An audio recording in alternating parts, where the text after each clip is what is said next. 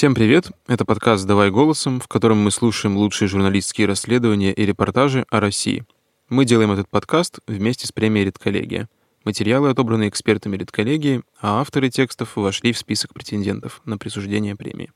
Меня зовут Владимир Шведов, я заместитель главного редактора портала «Такие дела». А я Олеся Герсменко, специальный корреспондент русской службы BBC. И сегодня мы будем слушать текст Елены Ермизиной, опубликованный на портале в Омске, под названием «Рядом с баранами жить не хотим». О группе анастасийцев, которые в свое время покинули насиженные городские квартиры и в Омске, в Москве, и приехали на вольные хлеба в Сибирь.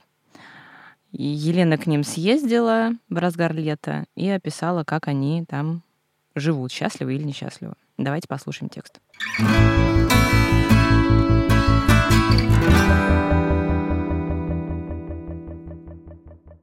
В 70 километрах от Омска живут люди, которые разговаривают с растениями, строят дома из соломы, рожают детей без врачей, освещают дом свечами и выгоняют головную боль через воображаемый дуршлаг.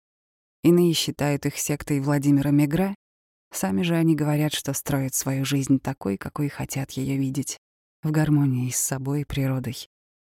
22-летняя Маша говорит, что в детстве ее баловали, и эффект от этого был не очень хороший. Семья обеспеченная, у маленькой Маши море дорогих игрушек, полный гардероб модной одежды, розовый велосипед и коллекционный набор девичьей мечты, стильные кошечки. По выходным кукольный театр, цирк, парк аттракционов и шоколадные торты домашнего приготовления. Маша русоволоса, самокритична, улыбчива и проста в общении. Говорит лишь, когда попала в поселение, увидела семью и как в ней все должно быть. Маша Макшеева — фотограф и видеограф, выпускница факультета культуры и искусств Омского госуниверситета. Мама ее — преподаватель культурологии в ВУЗе. Отец Владимир Макшеев, до ухода на пенсию известный в городе бизнесмен, владелец местной сети канцтоваров «Азимут М». Папа — рационалист и прагматик. Мама — православная верующая. В доме большая разножанровая библиотека с мамиными альманахами об искусстве, папиными книгами по экономике и хрониками Нарнии. Маленькая Маша любым жанром предпочитала фэнтези. Книга Владимира Мегрея Маше в руки попала не дома. Семьей поехали на море, но выдался дождливый день. Одиннадцатилетняя девочка выудила из стопки книгу в мягком зеленом переплете с яркой блондинкой на обложке. На следующий день вовсю светило солнце, но Маше было не до моря. Так ее увлек рассказ про Анастасию. Девочку зацепило то, что Анастасия видела мир таким же, каким она. Маша и ее лучшая подружка часто убегали в парк. Там обязательно строили шалаш, представляли, что это их собственный дом, в нем горит очаг, а ручные птицы приносят в дом из веток угощения. Прошло 10 лет, и Маша нашла свой шкаф в Нарнию. В поселении родовых поместья Имбирень обзавелась собственным домом, точно по заветам Анастасии, героини книг Мегре. Впервые Мария попала в поселение благодаря Юлии Матвеевой, с которой вместе занималась в театральном кружке. Та пригласила в гости. Юлия жила с родственниками своего жениха в большом доме, построенном будущим тестем. Электричество в дом Александр Сергеевич Степанов принципиально не проводил. Хотел быть ближе к природе. Маша вспоминает, что добиралась в гости долго и было непривычно, что в доме темно, как в чулане. Из освещения одна свечка. Мне и Юля с дороги сразу предложили пойти в баню, а потом накормили борщом без мяса. Сижу, распаренная после бани, Ем борщ, который не видно, и думаю, где это я? Как в другой мир попала. Другой мир — одно из анастасиевских поселений родовых поместий, которые начали возникать в конце 90-х и быстро стали самым распространенным видом экопоселений в России.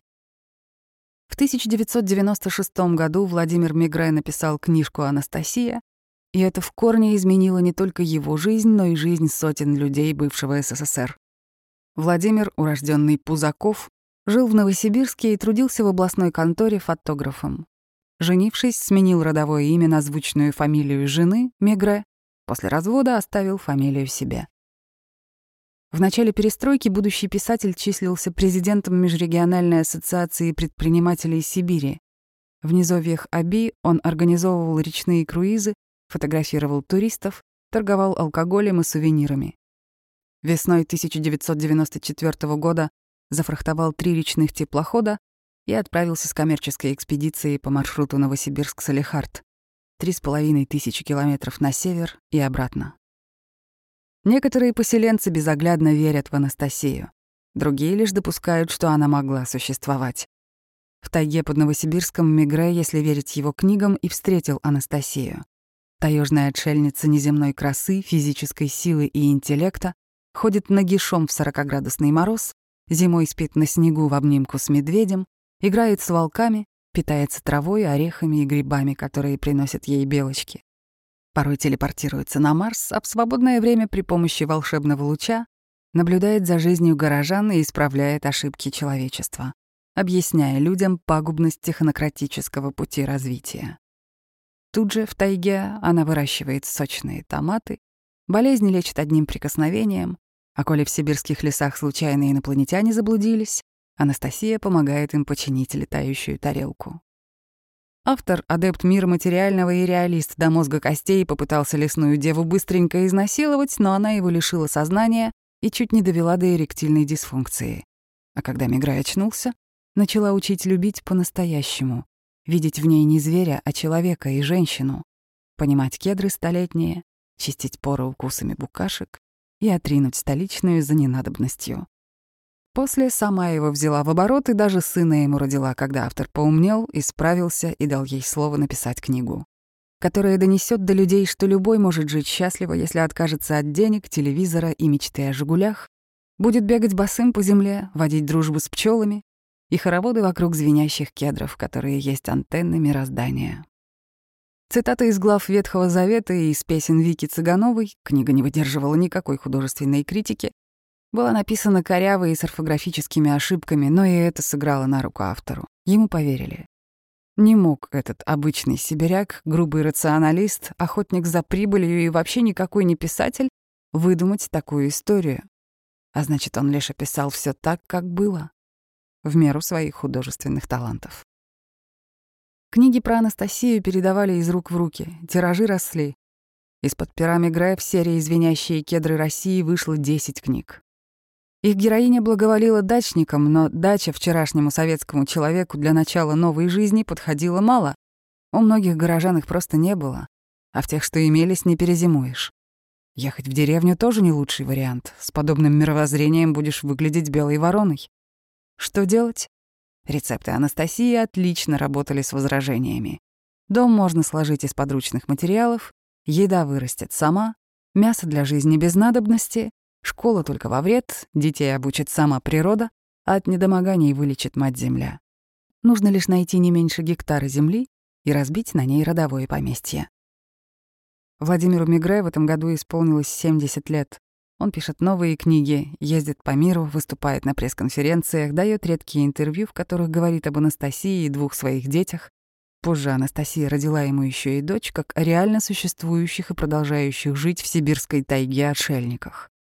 Он создал коммерческую организацию «Извиняющие кедры России» для продаж энергетически правильного кедрового масла и других полезных вещей, а на своем официальном сайте призывает вступать в ряды зарегистрированной в 2013 году в России родной партии, продвигающей закон о родовых поместьях. В 1999 году Владимир Мегре подал в Куйбышевский районный суд Санкт-Петербурга иск о нарушении своих авторских прав против Ольги Стуковой, которая издала книгу «Путь Анастасии и других учителей человечества. Работа с людьми». Рецензия, положенная в основу иска, построена на том, что Анастасия — вымышленный образ художественного произведения. Для людей, которые к тому моменту поверили в идею родовых поместий, уже не имело значения, существовала ли Анастасия на самом деле, Поселения анастасианцев множились по всей России, появляясь в Казахстане, Украине и Белоруссии. Сегодня их более трехста. В Омске два крупных поселения анастасиевцев — Имбирень и Обережная. Восемь лет назад регион находился в числе лидеров по количеству поселений. Их было восемь. Не все они оказались жизнеспособными. Одни активисты уехали слишком далеко от города и не смогли там адаптироваться. Другие не выдержали сурового быта и разочаровались в таежной романтике. Третьи обнаружили, что намерения членов коллектива не совпадают, не имели вначале четких договоренностей. Одно поселение сгорело, и его не стали восстанавливать. Поселение Имберень находится в 140 километрах от Омска, в Саргатском районе, в пойме Иртыша, рядом с деревней Черноозерье.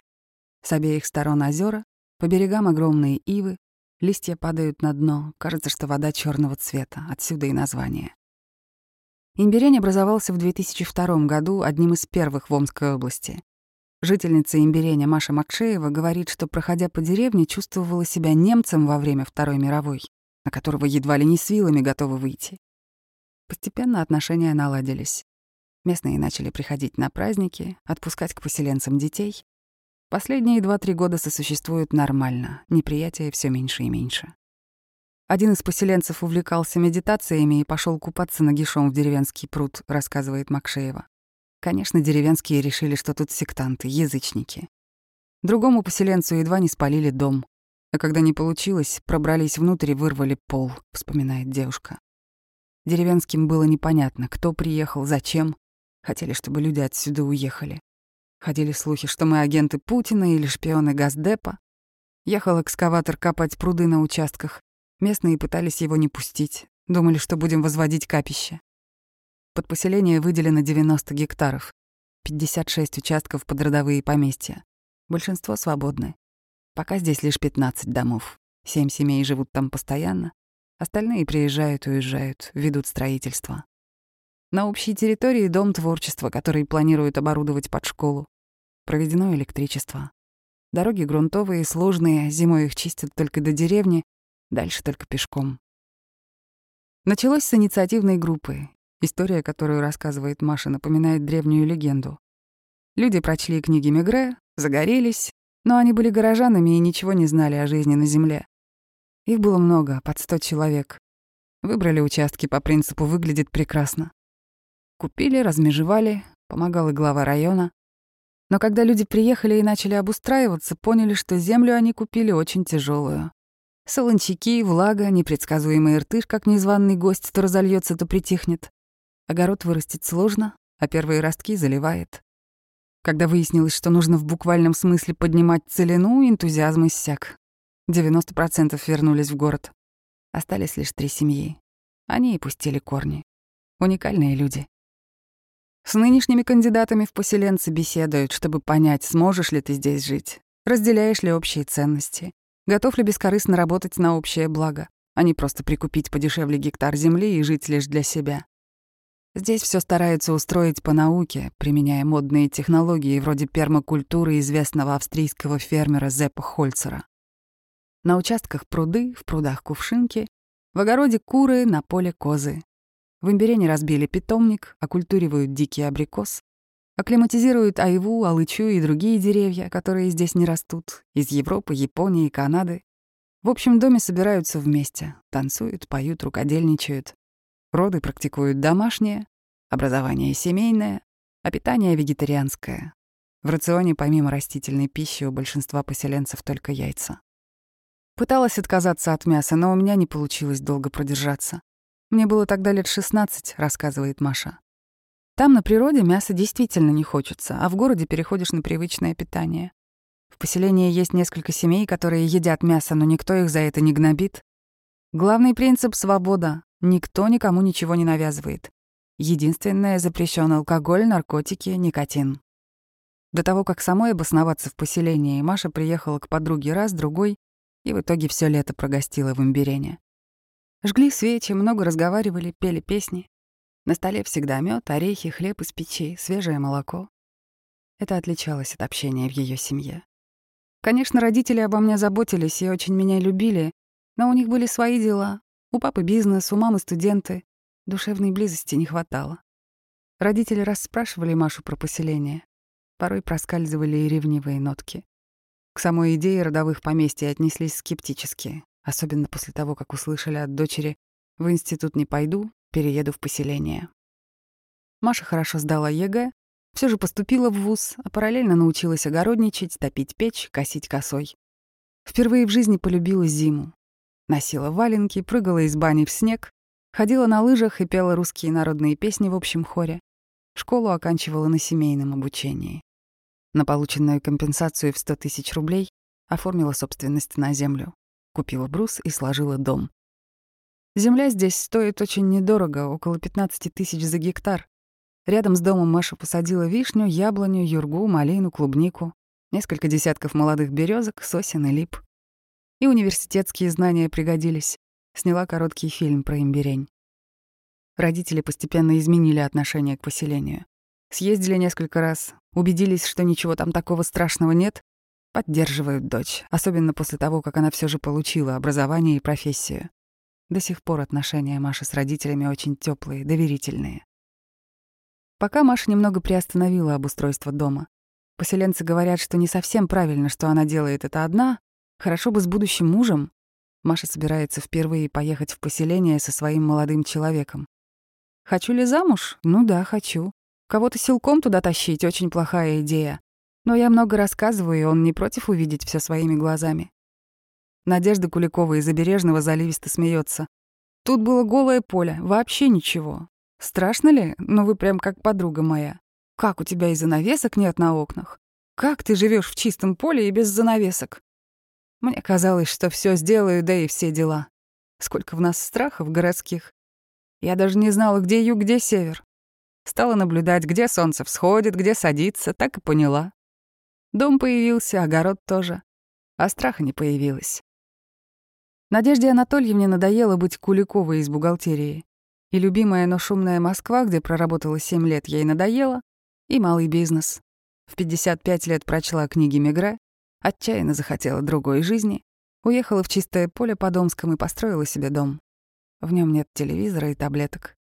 Болит спина после огорода. Помогает японский лук, комнатное растение со жгучим соком. Натрёшь им поясницу боли, как не бывало. Есть и другие секреты. При мигрени мысленно надеваю себе на голову воображаемый дуршлаг, и через него все плохое уходит. Помогает. Надо только максимально расслабиться.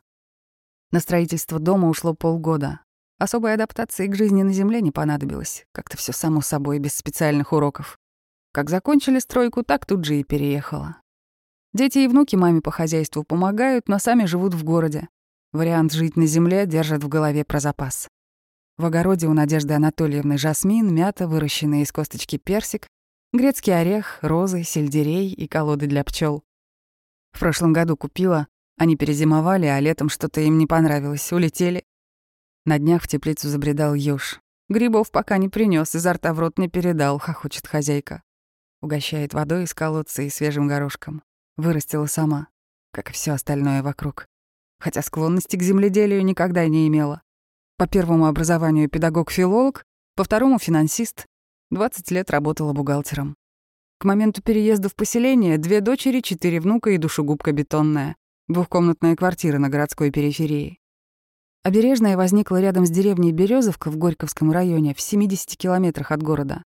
Надежда Анатольевна здесь шестой год. Самому поселению 10. В 2010 году его зарегистрировали юридически. Здесь 15 родовых поместий. В Обережном постоянно живет 5 семей. Еще 10 с наездами. Строительство, огороды, досуг. Средний возраст 40 лет, много молодых семей. В поселении уже родилось 6 детей. Здесь тоже практикуют домашние роды в воду самым естественным способом с приглашенными акушерками. Никакого книжного фанатизма и слепого следования всем без разбора заветам отшельницы у современных анастасиевцев бывшая бухгалтер не замечает. Да, пробовала однажды по рецепту Анастасии перед тем, как посадить огурцы, держать семечки под языком 9 минут, стоя босоногой на будущие грядки, а потом плюнуть в лунку. Как назло, именно те огурцы и не выросли. Ну и все, никакой трагедии, резюмирует Надежда Анатольевна. Для нее главный принцип, почерпнутый из книг Мегре, — это любовь к себе. Раньше всегда внутри будто пружина натянутая. Вечно торопилась, боялась не успеть. Всегда хотелось сделать больше, чем могу. И неудовлетворенность. Сейчас совсем другая жизнь, в гармонии. Жизнь в поселении — это не только хороводы в день земли, богатые урожаи репы, купание в солнечных лучах и прочая магия предрассветной поры. Трудностей у поселенцев не меньше, чем у среднестатистического городского жителя, разве что они иного толка. Омские поселенцы выделяют несколько основных проблем, с которыми труднее всего справиться и которые съедают львиную долю внимания и энергии. и отвлекают от радости и гармонии. С оговоркой «часть из них здесь и сейчас решить невозможно». Возможны лишь медленные изменения, растянутые на несколько поколений. Первое и главное — заработок в поселении. Для того, чтобы не остаться в прямом смысле на бабах, хоть и с экологически чистой собственной грядки, поселенцы ездят работать в город, сдают квартиры и изобретают способы, которые позволили бы им в будущем совмещать жизнь в родовом поместье с работой по душе. Ищут источники дохода. Кто-то думает масло давить, кто-то грибы выращивать, кто-то наладить масштабный сбор иван-чая, кто-то столярничать. Один из омских поселенцев по образованию инженер-строитель решил сооружать сферические конструкции. Построил теплицу-полусферу по науке. Под ней все лучше растет, выше, чем обычная, воздуха и света в ней больше. Готов предлагать их рынку, ищет сбыт. Вопрос открытия школы в поселении остается нерешенным, пока дети учатся дома или ездят в соседнюю деревню.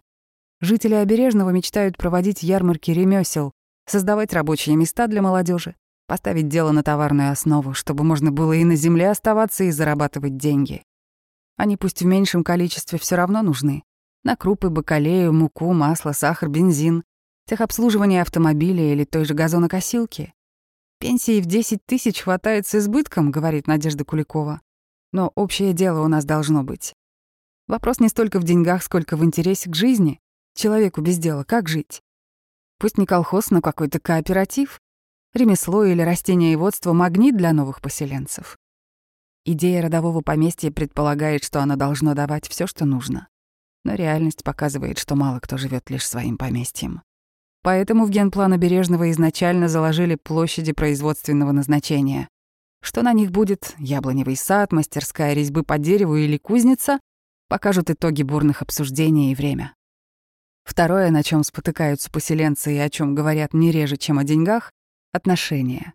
С соседями, с властями, с местными деревенскими жителями, да даже внутри собственной семьи. Привычки поначалу городские, а жизни деревенские. В людной толпе после спора не раствориться, приходится смотреть друг другу в глаза.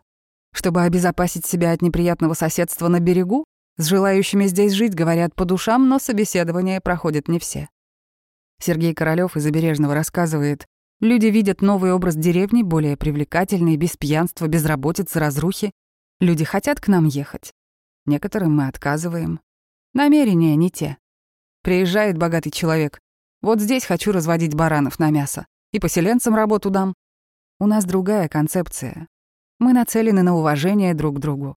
И хотим видеть рядом людей, которые нам близки. Рядом с баранами жить не хотим. Чтобы не жить с баранами, Сергей и Татьяна Королёвы, которые стояли у истоков Обережного, около года до выхода в чисто поле собрали людей у себя в квартире, без устали говорили о том, каким видят будущее поселение, сверяли внутренние компасы. Именно на том этапе отсеялось огромное количество людей, без моральных и материальных потерь. В итоге из десятков людей осталось шесть семей, зато настоящих единомышленников. Многие омские поселения, которые канули в лету, погорели именно на отсутствие этого важного этапа искренних посиделок в разговорно-аналитическом жанре. Посадил кедр, поспеши на партсобрание. Анастасиевцы бегут от цивилизации, но не от власти. Сегодня они максимально открыты, активны в соцсетях, подают заявки на президентские гранты, к примеру, на субсидию по проведению славянских праздников, ведут диалог с местными властями, состоят в родной партии, голосуют за Путина и пишут ему письма. «Мы, грубо говоря, лезем во власть», — объясняют жители омских поселений. «Нам нужен закон о родовых поместьях, потому что нынешний земельный закон имеет множество ограничений. В Омской области максимальная норма, которую может взять человек — 2,5 га. А районная администрация говорит, ну нет, лишь по 45 соток на брата. А если хотите больше, то берите 5 раз по 45. К тому же, чтобы выкупить эту землю, нужно соорудить на ней капитальное строение. Вопрос, зачем семье пять капитальных строений? Областные министерства говорят, не надо строений. Районные власти спорят, при этом облправительство декларирует, что окончательное решение — прерогатива муниципалитета. Был бы федеральный закон о родовых поместьях, где четко прописано, выделяется гектар, не облагается налогом, нельзя продавать, можно лишь передать по наследству. Было бы проще. В 2016 году вступил в силу закон о дальневосточном гектаре, который позволяет любому гражданину России единожды бесплатно получить гектар земли на Дальнем Востоке под жилое строительство, фермерское хозяйство или предпринимательскую деятельность. Вскоре некоторые регионы приняли свои законы, по которым земля стала доступнее или вовсе бесплатной. Схожие программы появились в Ленинградской, Вологодской, Костромской, Ивановской, Курганской, Белгородской областях, в Бурятии и в Забайкале. Сибирского гектара пока нет. В 2018 году жители Обережного и Имбиреня подготовили и представили в региональное министерство сельского хозяйства и продовольствия проект закона Омской области о родовых поместьях. Сергей Королёв, один из авторов законопроекта, считает, что такой закон позволил бы увеличить приток жителей в Омской области из регионов, где подобного нет. В Сибири подобного закона еще не принимали. Принятие такого закона в Омской области сделало бы наш регион привлекательным в первую очередь для регионов Сибири, Дальнего Востока и Урала, ведь у нас население уменьшается с 1993 года, говорит Сергей Королёв. Действующее федеральное законодательство возможности строить родовые поместья и получать участки именно под эти цели не дает. Проект федерального закона о родовых поместьях и родовых поселениях в Российской Федерации в 2015 году был отклонен Государственной Думой РФ. Поместья сейчас создаются на основании Земельного кодекса. Чиновники регионального Минсельхоза, как и депутаты Заксобрания, инициативу омских поселенцев не поддержали. Положения проекта противоречат действующему законодательству а также отсутствует обоснование расходов на его реализацию. Но те не намерены опускать руки. Поселенцы уверены, что для принятия закона необходимо политическое решение на самом высоком уровне, а потому вербуют сторонников в партию, множат ее немногочисленные пока ряды, сейчас есть около тысячи человек на всю Россию и стремятся иметь своих представителей в Госдуме. Оттуда проще влиять на земельное законодательство. На партсобрание ездить сложно, еще одна проблема поселенцев — дороги. В изначально продуманном обережном с ними хорошо, а из Имбиреня в город выбраться проблематично. И многие даже вынуждены были перейти из партийцев в сторонники, чтобы лишний раз не трястись по тропе войны с автомобильными подвесками, никогда не видавшей асфальта. Сергей Львович Королёв после знакомства с творчеством Мегре переехал из города в обычную деревню в Саргатском районе, взял гектар земли и начал возводить родовое поместье. Не срослось. И природа прекрасная, и лес, и озеро. Но когда плаваешь, а рядом ревет корова, которую режут, все пространство, которое ты создаешь, разрушается. Новоиспеченный сельский житель понял, надо строить новую деревню. С чистого, но обязательно заверенного законом листа. Идем по пути, что требуется по законодательству, то и делаем, чтобы через 30 лет никто не сказал, что земля неправильно оформлена. Теперь земля здесь в частной собственности у членов НКО, Союз Обережная. Берут в аренду, строятся, потом выкупают. Все по закону. Сергей Королёв, бравый, подтянутый, энергичный, улыбка обезоруживающая. На груди славянский оберег. Колет дрова, под кожей ходят мускулы. Он дважды отец, трижды дед, десять лет председательствовал в Обережном. Откуда энергия? Здоровый образ жизни, природа. Больше двадцати лет не ем мясо.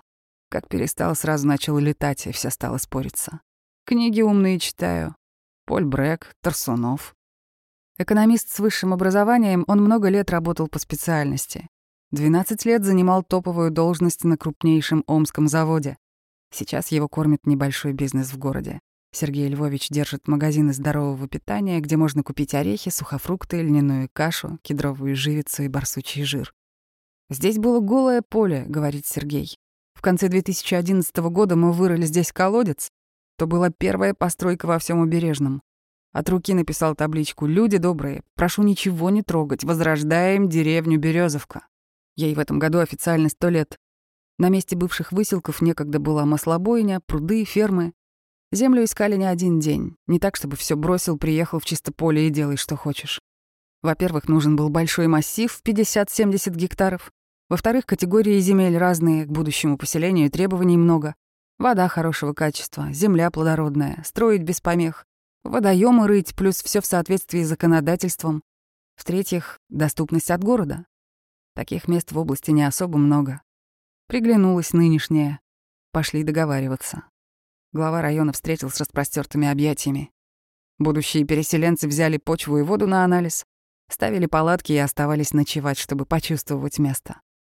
Почему не пошли в уже существующий имбирень, объясняют просто. Люди там замечательные, но место неудачное, бездорожье, сильные ветра, крайне тяжелая земля и подтапливает.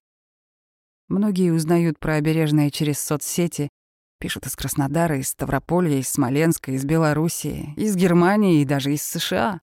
Вроде Сибирь, но едут. И на праздники, и просто на смотрины. Удивляются поселенцы.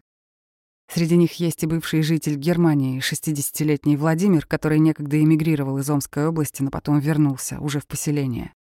Сам себе дом построил из соломенных тюков, сам сложил печь, по дереву режет и вообще кладезь умений.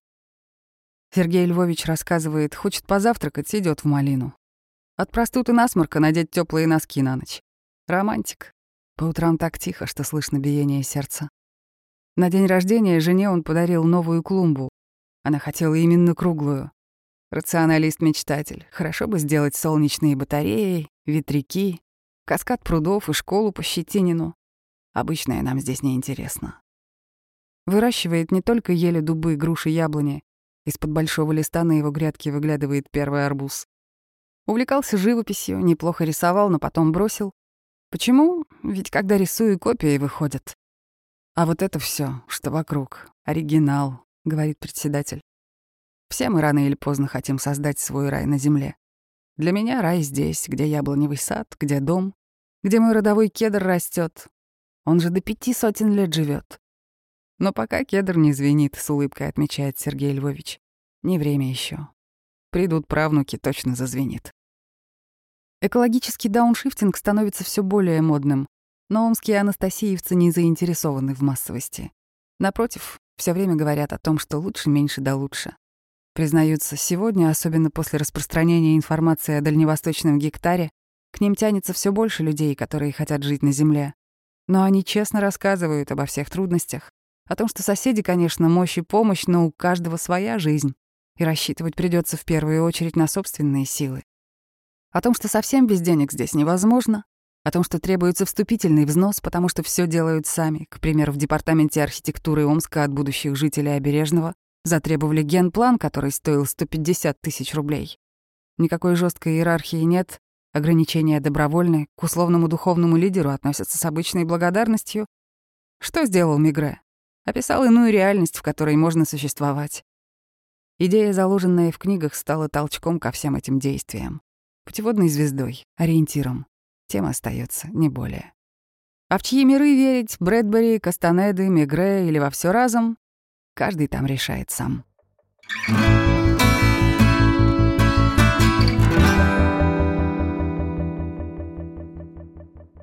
Мы послушали текст «Рядом с баранами жить не хотим» автора Елены Ермизиной. Интересно, что «звенящие кедры» стало таким определением уже практически нарицательным для всех э, дауншифтеров и экоактивистов, уехавших на природу подальше от цивилизации. Но при этом сами первопроходцы этого понятия оказываются на поверку вполне обычными людьми, которые просто захотели жить на природе и, может быть, больше времени проводить на свежем воздухе. И даже, как я поняла, они всегда соблюдают строгие требования отказа от э, благ цивилизации некоторых. Но, может быть, им хотя бы их книга что-то дает, или есть какое-то сообщество. В тексте этого нет, но, может быть, это осталось за кадром. Давай позвоним Елене и узнаем у нее сейчас. Здравствуйте, Елена. Это подкаст «Давай голосом». С вами Владимир Шведов и Олеся Герасименко. Здравствуйте, Лен. Здравствуйте. Здравствуйте, Олеся. Здравствуйте, Владимир. Мы послушали ваш текст «Рядом с баранами жить не хотим», и теперь мы хотим, э, нет, не жить с баранами, да, обсудить с вами то, как вы, в принципе, пришли к этой теме, потому что об анастасиевцах довольно много писали. И угу. почему вы так ими очаровались? Расскажите нам. Ну, э, сама постановка вопроса такова, что хочется сразу же возразить.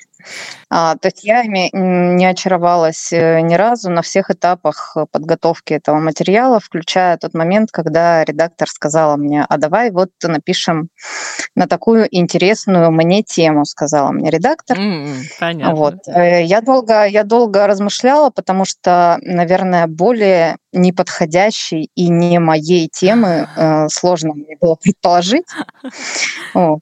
Вот.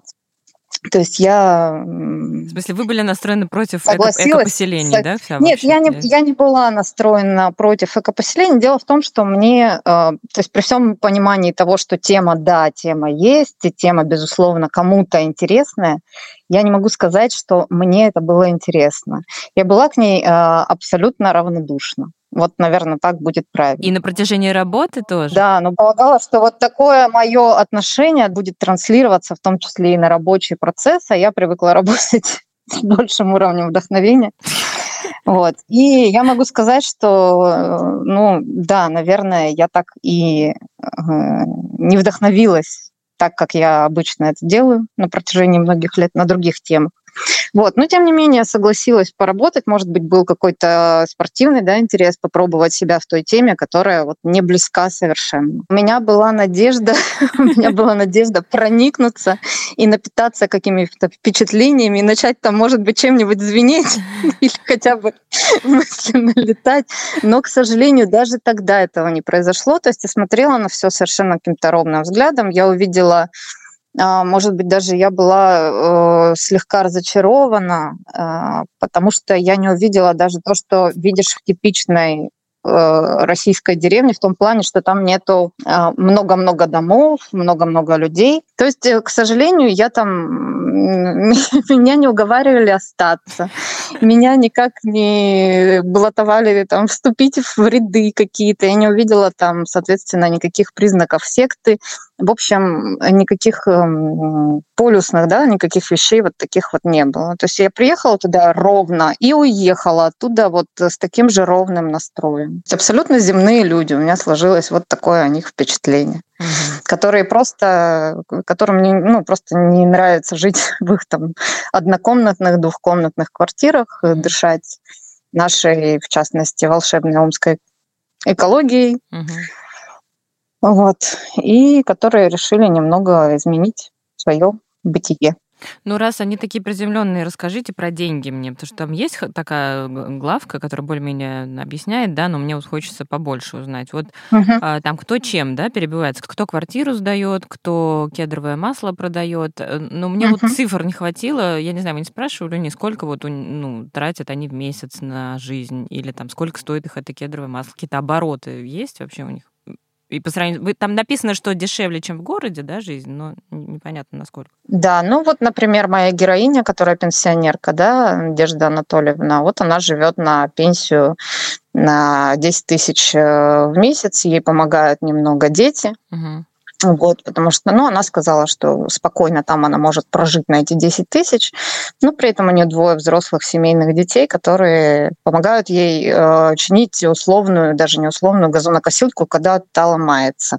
А у нее есть И когда мама хочет... Э, да, у нее есть газонокосилка, а в доме у нее стоит компьютер, что тоже, в общем-то, идет в разрез с тем, что я там, с тем, что я там ожидала, да, может mm-hmm. быть, увидеть и читая материалы там, из других регионов.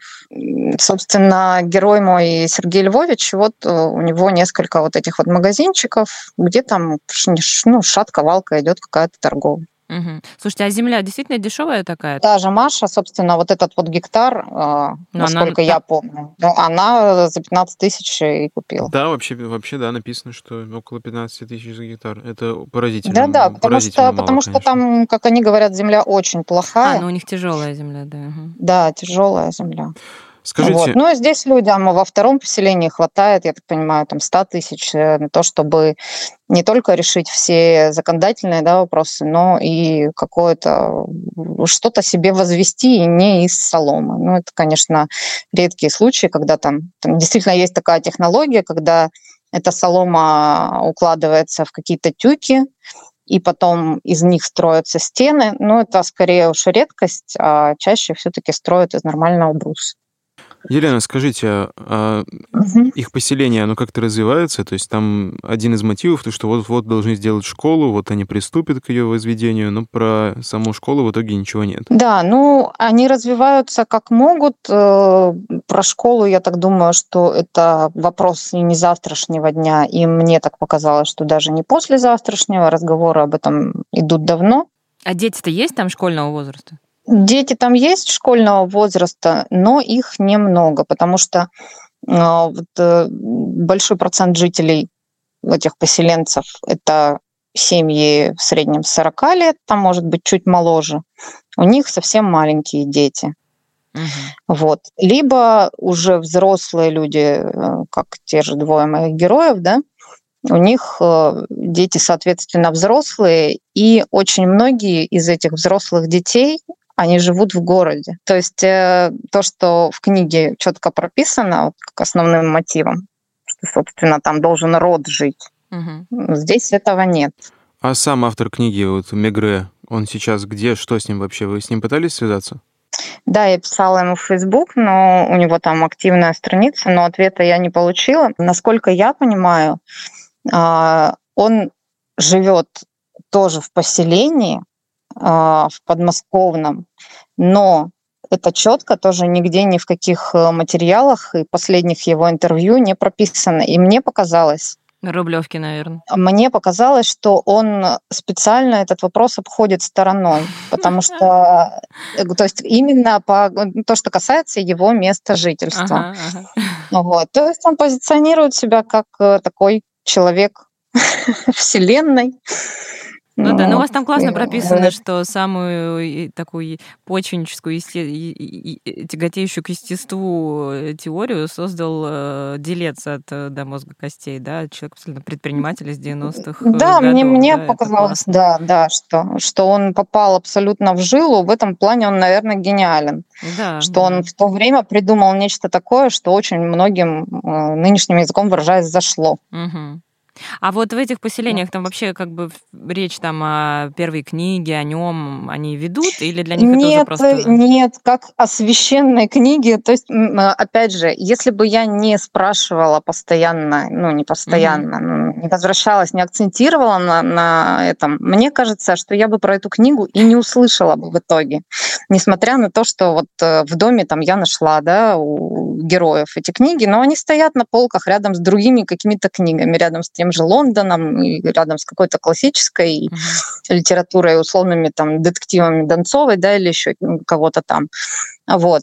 Такого отношения, как э, к какой-то святыне, этого нет. То есть э, книга, да, она была прочитана, они все говорят, что она дала какой-то толчок, открыла там может быть, не, третий глаз, но, в принципе, глаза на то, что можно жить иначе. Угу. А как вот уже жить иначе, это каждый из них решает, по сути, сам. То есть, по сути, никакой централизации и там прям взаимосвязи тесной у них-то и нет в этом обществе. А между собой они все-таки вот у вас появилось что это ощущение, что вы приехали в какой-то такой социальный страт в общину, или это все-таки ну, дачники нет, условно? Нет, это как дачники, скорее вы правы, да. А, то есть они э, радост, радостно улыбаются друг другу, видно, что они в хороших отношениях, но я бы не сказала, что есть что-то большее, что. То есть mm-hmm. это нормальные соседские, может быть, в чем-то партнерские отношения, mm-hmm. но все равно какие-то границы существуют у них. А э, дома такие здоровые, запирают? здоровые. Дома не запирают. Хоть что-то. Потому что просто там нет кого их запирать, и там даже от деревни идти далеко, долго. А нет какой-то общей экономики, не знаю, какой-то, ну, общака какого-то или каких-то общих денежных трат? Э, есть, э, вот, например, в Имбирене есть э, взносы, как сказать, членские. Ну, да, не членские взносы, там разовые, да, но они собирают деньги на какие-то там мероприятие или на что-то там еще, э, что, в принципе, там э, всегда есть во что вложить деньги, да? Угу. Ну, там ну, тот да, же там. общий дом у них есть, там что-то туда купить или что-то, как-то его обустроить. Елена, вот к анастасиевцам вообще по-разному относятся, и интересно узнать, как отреагировали на ваш текст читатели в Омске. А, была совершенно разная реакция, прямо противоположная, я бы сказала, диаметрально противоположная. Кто-то писал, что нужно было четко прописать, что это секта, кто-то писал, что не нужно говорить. В общем, все крутилось вокруг того, что это секта-секта. Uh-huh. И я поняла, что у людей есть какое-то сложившееся мнение на этот счет. И, видимо, им, ну, они не верят э, тому рассказу, который там был. А официально у нас же они не, не, не запрещены, и секты никакой не считаются? Нет, они угу. не запрещены, секты они не считаются. А сторонники Мегре, собственно, всего этого движения к вам приходили в комментарии? Да, ну, приходили, кто-то говорил, что это очень плохой материал, что там написано абсолютная неправда, и когда мы начинали разбираться, что входит в абсолютную неправду, например, житель одного из поселений мне воскликнул в комментариях, что это неправда, что они вегетарианцы все, и вообще мы тут едим мясо. Я говорю, что есть какая-то еще неправда. Ну, как выяснилось, там другой неправды не было. Так у вас же даже написано это. Кто, я говорю, кто, кто как читает кто что хотел, видимо, увидеть, э, тот то и увидел. Собственно, мне кажется, это произошло и с самой книгой. Кто там что хотел увидеть и во что поверить, тот то увидел и поверил. Ну, на ваш взгляд, это просто такой дауншифтинг лесной, и не более того. Ну, то есть, э, мне кажется, что они без этой книги могли уйти, только, вероятно, в 90-е годы было тяжело просто так встать и уйти куда-то в лес. Нужна была книга, да, чтобы как-то себя убедить. Да, да. Понятно. Найти единомышленников. Спасибо, Лен, большое. Спасибо. Спасибо, до свидания.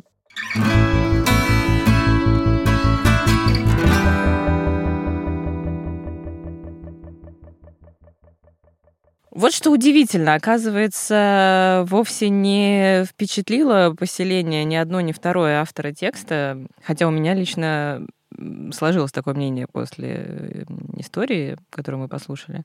А вот Лена говорит, оказывается, что ей затем убраться не хотелось, и там ее совершенно ничего не заинтересовало, и уехала она такой же равнодушной, как приехала. Вот как бывает что -то. Мне еще кажется странным, что, по сути, и общины как таковой нет, что люди и друг с другом не особо взаимодействуют, и никак не объединены своей идеологией. То есть это достаточно индивидуалистичное, получается, расселение просто подальше от большого города, и это все, чем можно их объединить.